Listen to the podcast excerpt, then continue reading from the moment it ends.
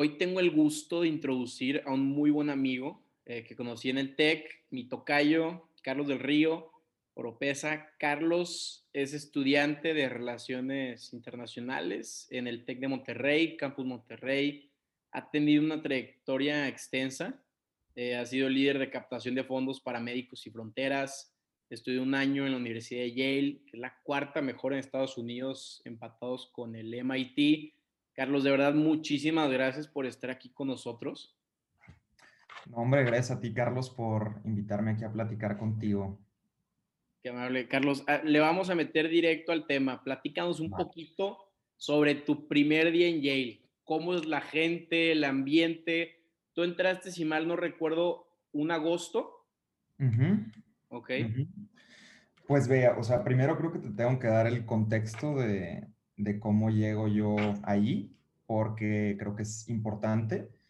Eh, pues básicamente hace, que será unos 10 años, la universidad dice, queremos más diversidad, queremos atraer a estudiantes con perspectivas distintas. Entonces hicieron un, un programa, crearon un programa que se llama Yale's Visiting International Student Program. Y básicamente es un estudiante, es un programa, perdón, que invita a estudiantes de diferentes partes del mundo a que pasen un año en la universidad y específicamente estudiantes en su tercer año de universidad, ¿no? Entonces, ya para que ya tengan como que un poco de experiencia previa estudiando en sus, en sus países, en otros países y, este, y que puedan traer como que esas experiencias y esas vivencias consigo.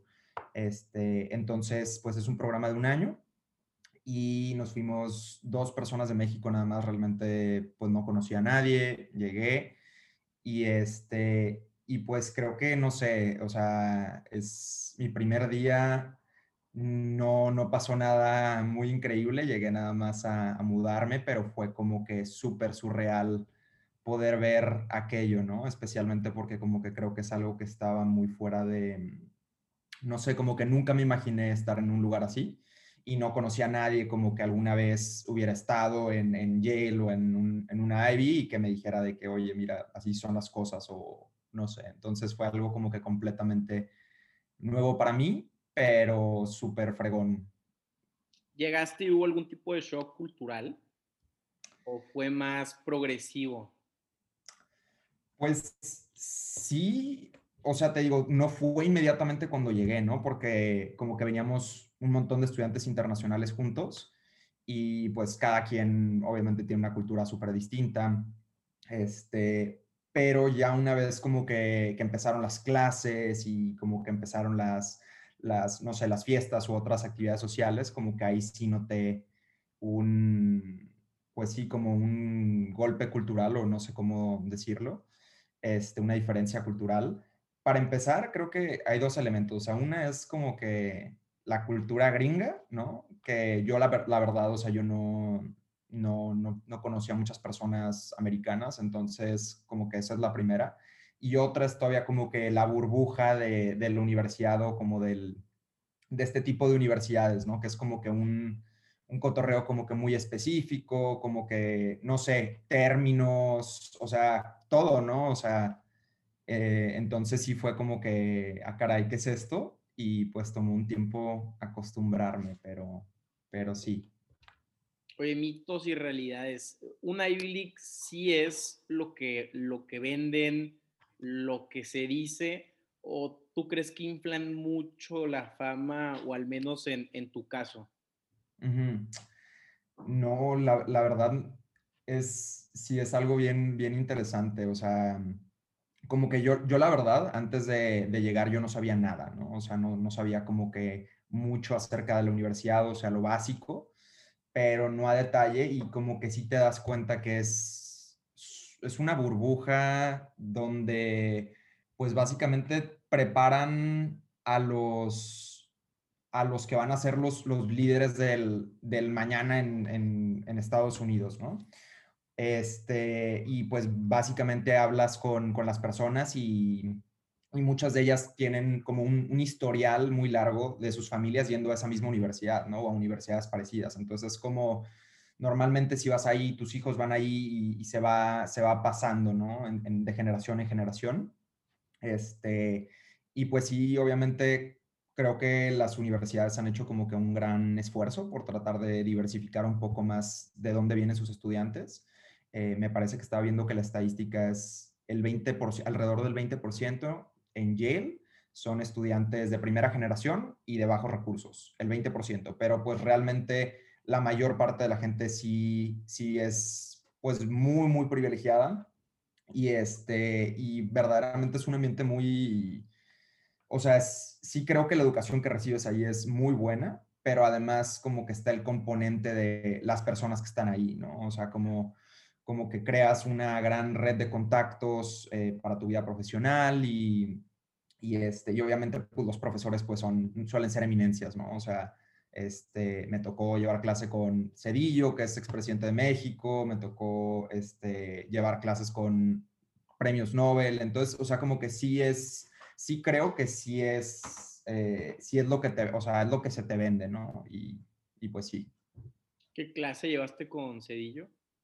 Llevé una clase que se llama Debatiendo la Globalización, era un seminario como de 10 personas, entonces estuvo, estuvo padre.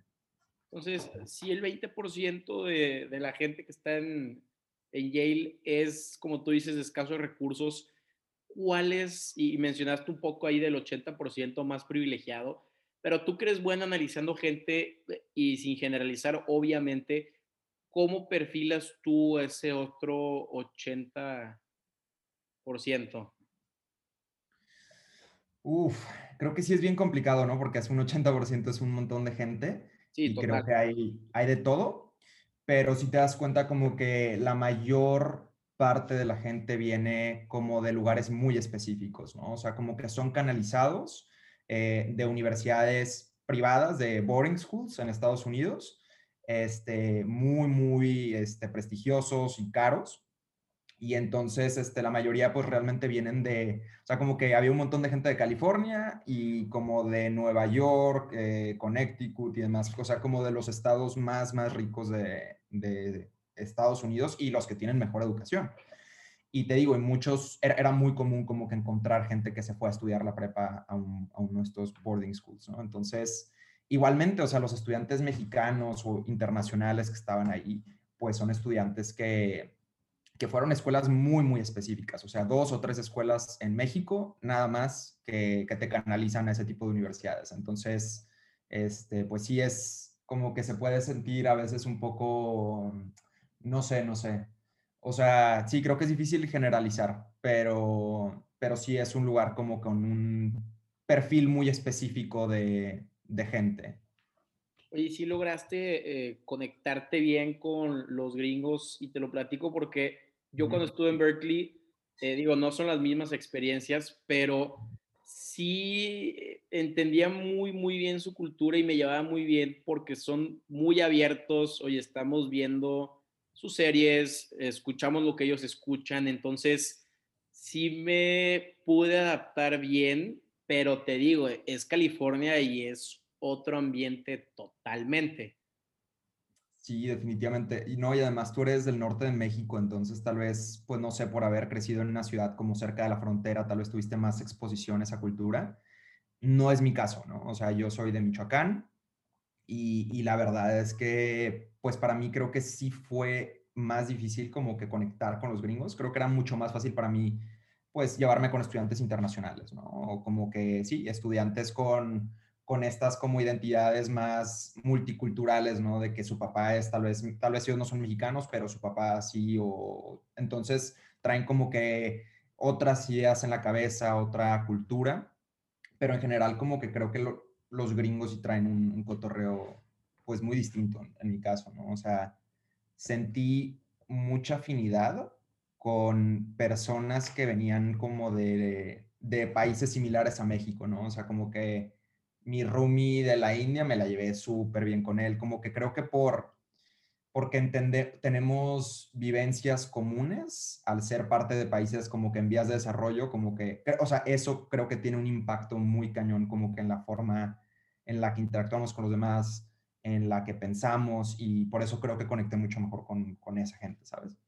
No, estoy totalmente de acuerdo. Fíjate que ahorita que lo platicas, yo estando en intercambio me llevé muy bien con un chavo de Kazajstán, que también país en desarrollo, este, carreteras que también están medio raras, inseguridad, este, mucho, mucho eso que también usamos de eh, soy amigo de no sé quién que es político, ¿sabes?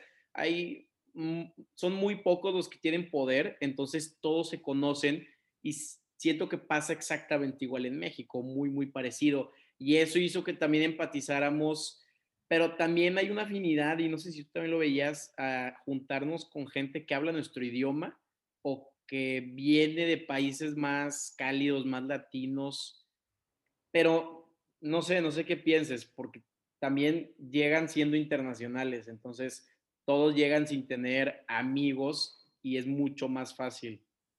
Sí, también es eso, ¿no? Porque hay personas que se conocen desde antes. No es la mayoría, yo creo, pero mucha gente ya se conoce porque, como te digo, todos vienen de estas universidades muy específicas, entonces, este, pues, conocen a varios de, de la generación y demás desde antes de entrar y los internacionales, pues la mayor parte del tiempo llegamos quizás más abiertos, como que a conocer gente, a experimentar nuevas cosas.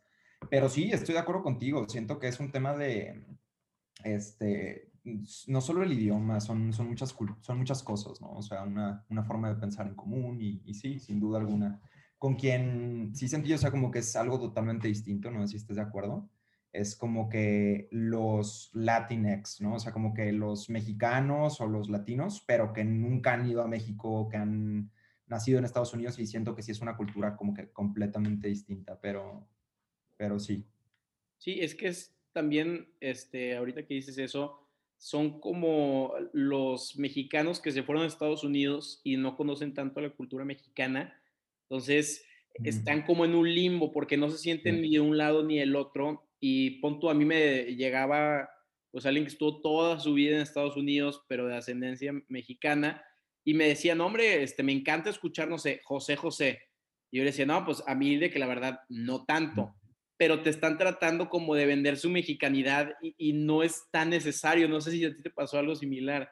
Pues sí, o sea, no, diría como que no son mexicanos, simplemente es una cultura híbrida, ¿no? O sea, es una cultura por sí misma, pero sí, sí, sí, definitivamente no, Mm, como que tienen una relación muy rara con su identidad por lo mismo, porque están como que en un, en un limbo, como tú dices. claro, digo, no te digo que no sean mexicanos, sino no tienen la cultura 100% arraigada. Platícame un poquito este, que fuiste líder de equipo en el Lowenstein Project en la Escuela de Derecho de Yale, que es de lo mejor que hay en el mundo. ¿Qué, ¿qué hiciste exactamente ahí? Pues, pues veo, o sea, realmente en un año como que pues no, no puedes hacer, te platico algo porque creo que es interesante. Este, no es como acá en el TEC que podemos como que decir, no, me, me, gusta el debate o me gusta el modelo de las Naciones Unidas o me gusta X y Y cosa, pues déjame me meto a un grupo estudiantil y ya, ¿no? Acá no, o sea, es de que todo es súper, súper competitivo, como que quieres entrar a un club de que vas a tener que competir con varios para entrar, o sea, Mm, yo pensaba como que ya había entrado y ya, pues ya no tenía que preocuparme por competir, ¿no? Pero es una constante competencia, para bien y para mal. Este, entonces lo que hice fue mandé un montón de, o sea, de aplicaciones para todo y a ver cuál pegaba. Este, en muchas pues no se armó, en otras pues sí, afortunadamente. Y, este, y pues se dio esta oportunidad de, de liderar un proyecto en, el, en Law School y, este, y pues nada, o sea, realmente fue eso. Este, estábamos colaborando con una ONG surcoreana este, que se dedica como que al, al, tema de promover los derechos humanos de los, de los campesinos, como que vigilar que se, se, estén respetando. Este, bueno, la organización en general no, no solo eso, pero es una de las cosas que hace.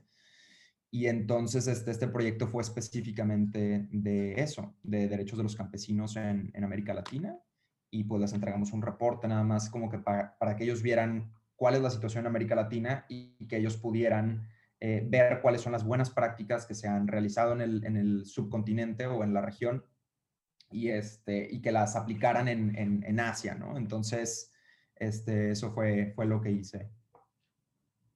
También fuiste parte de, fuiste editor en el Yale Review of International Studies y no sé, qué tanto peso tenga o, cómo funcione, pero punto, yo veo mucho que en universidades, cuando tú eres el editor de una revista, es, de los puestos más, más importantes que puedes tener, como no sé, Obama fue el editor, si mal no estoy, está en la revista de Derecho de Harvard. Entonces, son puestos que son muy, muy competitivos. Entonces, si me quieres hablar de, ese, de esa review. Pues, pues, creo que, digo, creo que son cosas distintas, ¿no? O sea, depende mucho como de específicamente como que el prestigio de cada una de esas publicaciones.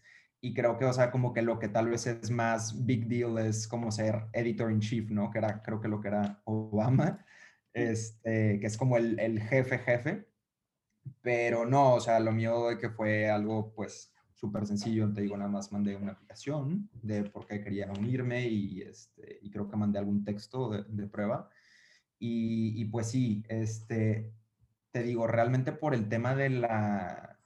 Esta, fíjate que mi segundo semestre de Yale me tocó la pandemia, entonces, este, como que fue un momento sin precedentes, como que todo empezó a cambiar y la gente no sabía qué onda, y como que por lo mismo se, se desorganizó un poco el tema ahí en, en la revista, pero pues, o sea, terminé de que editando algunos artículos y, este, y escribiendo otros y, así, ¿no? O sea, realmente fue algo, algo, este, pues padre, pero, pero sí, o sea, la verdad es que hay un montón de cosas a las que te puedes unir, o sea, como que lo que te guste hay. Y, este, y pues en mi caso como que me interesaba explorar esa parte de como periodismo y, y así, y pues una experiencia cool.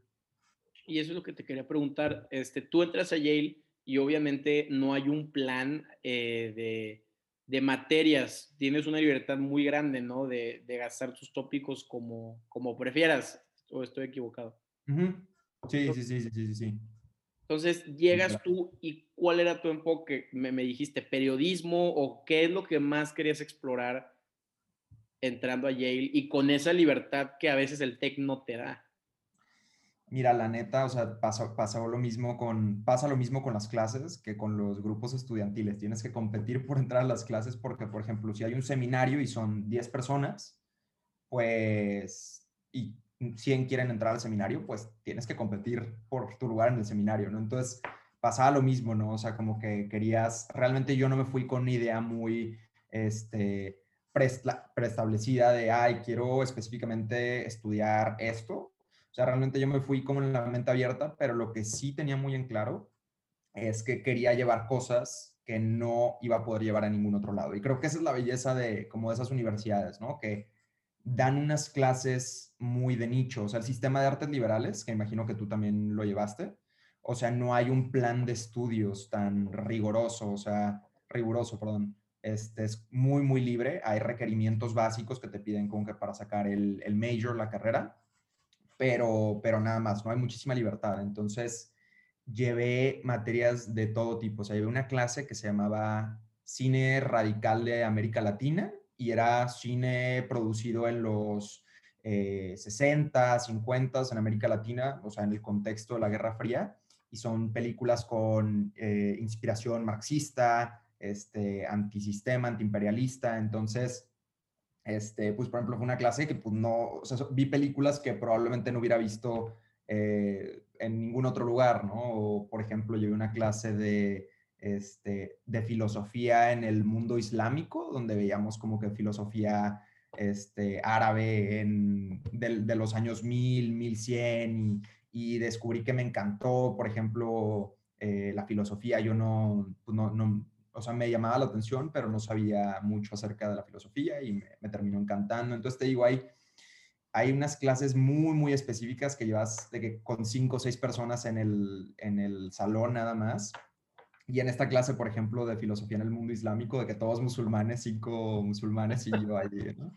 Este, entonces, pues sí, o sea, son experiencias como que muy únicas. Creo que creo que el tema es, digo, o sea, obviamente te la pasas padre, ¿no? Como que hay fiesta, hay vida social, pero no es por eso por lo que te vas, o sea, te vas por como que la parte académica, porque, o sea, verdaderamente es estimulante porque vas a aprender cosas nuevas y, va a cambiar la forma en la, que, en la que ves el mundo. Entonces, pues sí, creo que eso es, eso es lo que intenté hacer.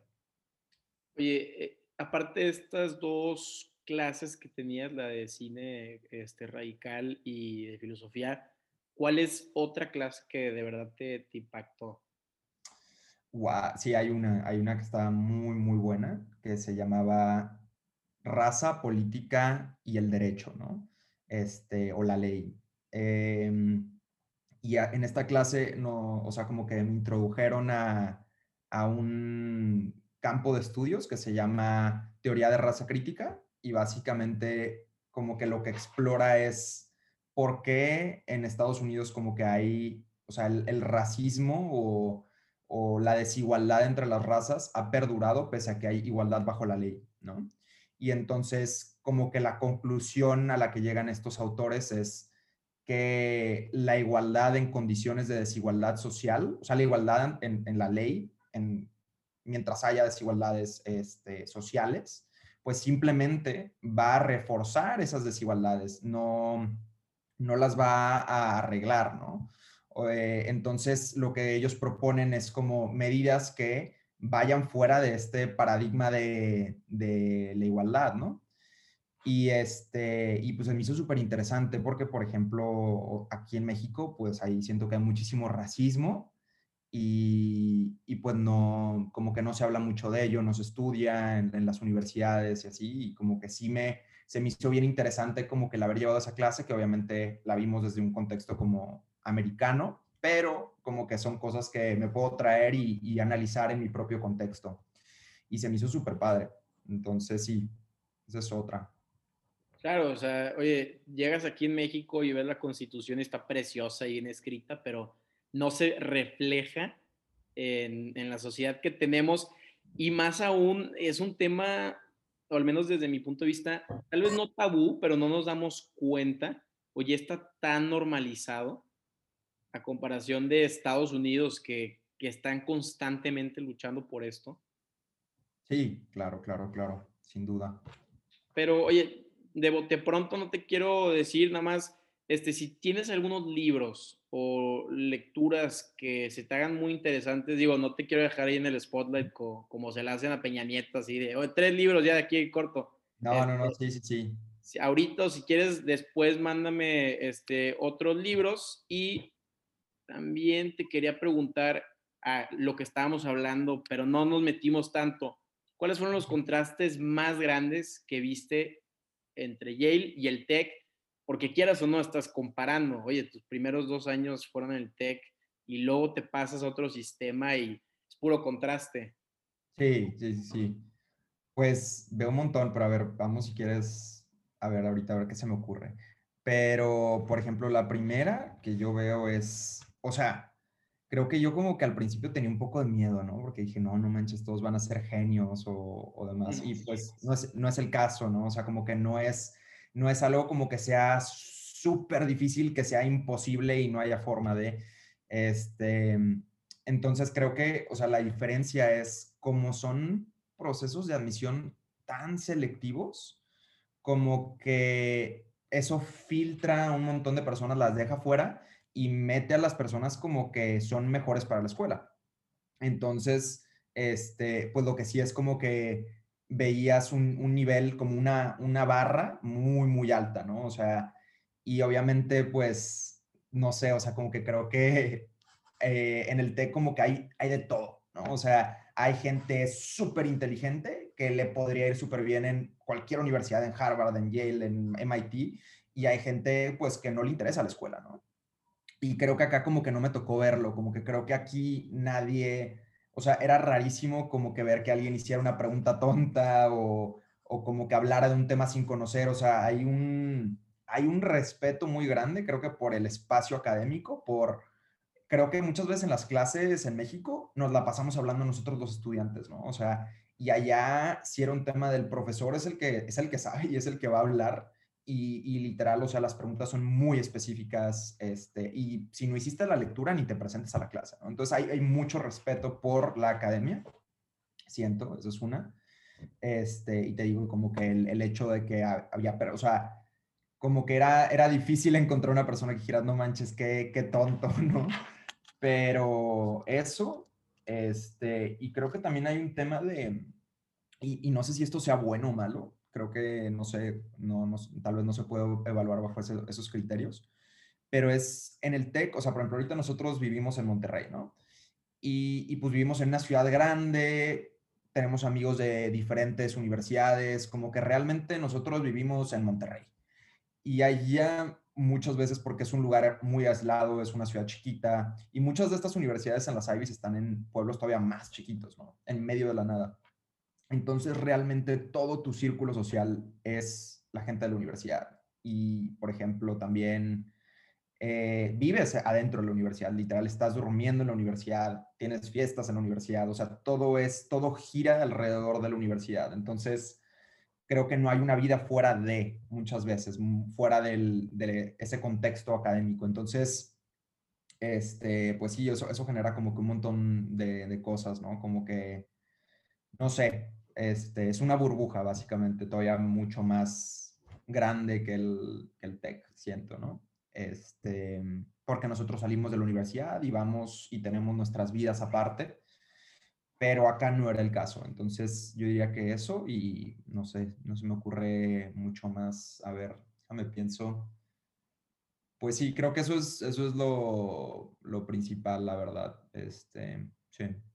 Claro, o sea, te sentías una burbuja y también ahorita que mencionas que se respetaba mucho la, la academia y los maestros, pues también, y me lo dijiste bien tranquilo, de que no, hombre, o sea, mi maestro fue el presidente Cedillo, o sea, ¿cómo es eso? ¿De verdad había una conexión o, se ponía la, pues pones la barra, este, cómo era esa dinámica con, con los profesores? Pues obviamente específicamente Cedillo, porque somos mexicanos. Sí, pues, pues veo, o sea, obviamente depende de todo, ¿no? O sea, creo que mm, Ah, bueno, algo, algo por ejemplo, un, algo que lo ejemplifica es, yo, como probablemente tú y muchos de nosotros de, del TEC, pues tenemos el WhatsApp de nuestros profesores, ¿no? Los tenemos en Facebook o, este, como que es más, es un ambiente más relajado, más casual, este, y está chido, a mí me gusta eso, la verdad, se me hace padre como que haya esa, esa posibilidad de, de acercamiento hacia los profesores, ¿no? Esa, esa relación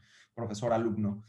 Y este, y allá como que no, siento que era mucho más, como que era una relación mucho más marcada, mucho más, este, no sé, delimitada.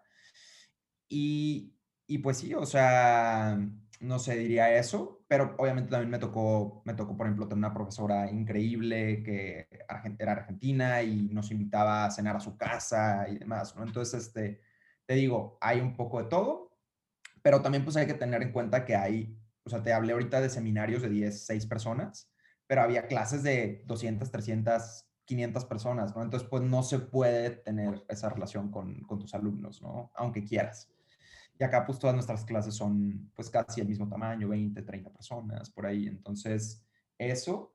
Eh, con Cedillo, pues te digo, también pasó, o sea, pasó lo de la pandemia, pero normalmente también de que a fin, el fin de, al fin de curso, de que pues te invita a cenar a un restaurante, a, sus alumnos de la clase y, este, y demás. Entonces, o sea, sí está muy padre, ¿no? Porque más que nada, yo creo que es el tema de, de sí, o sea, como que simplemente, no, no porque, sí, o sea, el, el hecho de poder preguntarle lo que quieras a un expresidente de México o cualquier persona, cualquier experto en, de estos súper reconocidos en, su, en sus campos, pues es una experiencia única, ¿no? Y eso está, está padre, pero sí te digo, sentí como que era una relación muy diferente la que había entre profesor y alumno a la, a la que tenemos aquí en México, o al menos en el TEC.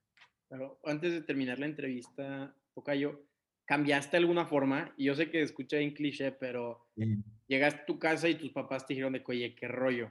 O ¿tú sentiste algo en tu personalidad o que te decían mucho llegando?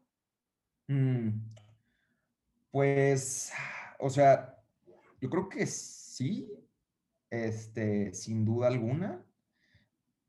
Por ejemplo, no sé, creo que, o sea, no te puedo decir que sean cambios en mi, en mi personalidad, tal vez como muy drásticos, ¿no?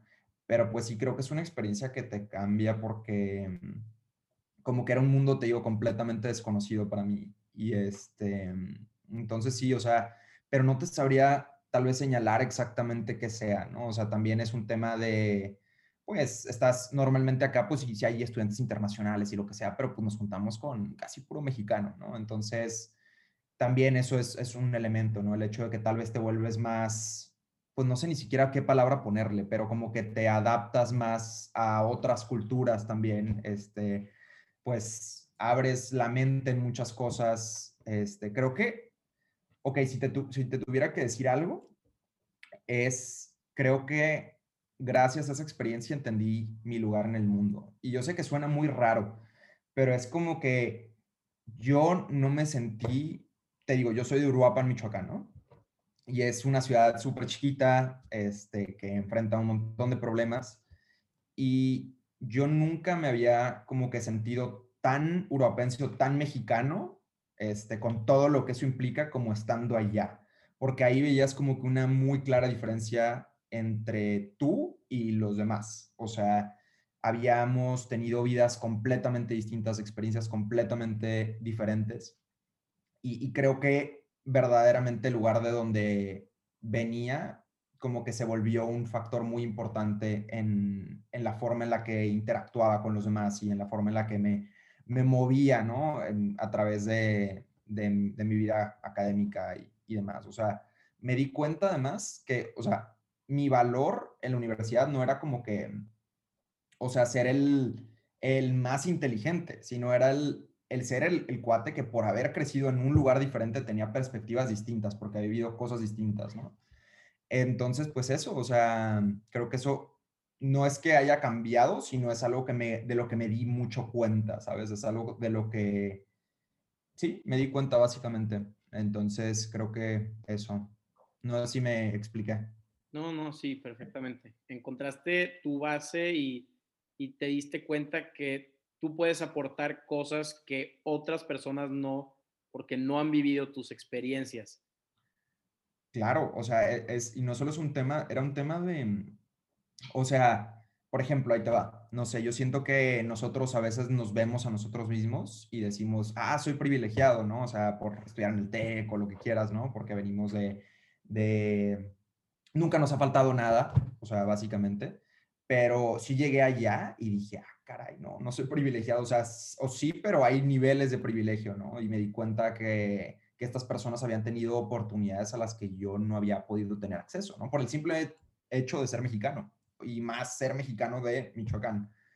Y, este, y creo que me di cuenta, o sea, que era mi, esa era mi debilidad, por así decirlo, o sea, en el, en el mercado laboral, pero al mismo tiempo era mi mayor fortaleza, porque era lo que me diferenciaba de los otros, era el hecho de que yo había vivido cosas distintas, que no había tenido esas oportunidades, lo que al mismo tiempo era mi diferenciador, ¿no? Eso me explico. Entonces creo que me di mucho cuenta de eso y ya, eso es lo, lo único que te quería decir. Pues, Carlos, de verdad que muchas gracias por la entrevista, este, por darnos esta nueva perspectiva en, en los intercambios Ivy League y específicamente Yale. ¿Dónde te encontramos? Eh, pues no sé qué darte, darte mi, mi LinkedIn o mi qué. Como tú quieras, tu Insta, tu LinkedIn. Bueno, mi, Insta, es, Carlos, mi Insta es Carlos del Río, así literal nada más, Carlos del Río, pues LinkedIn también, y ya, eso es, eso es todo, pero muchas gracias a ti, Carlos, me divertí aquí platicando contigo y, y ahí estamos en contacto. Oye, muchas gracias por tu tiempo, ya sabes que estamos a la orden y te mando un fuerte abrazo. Cuídate, nos vemos. Hasta luego.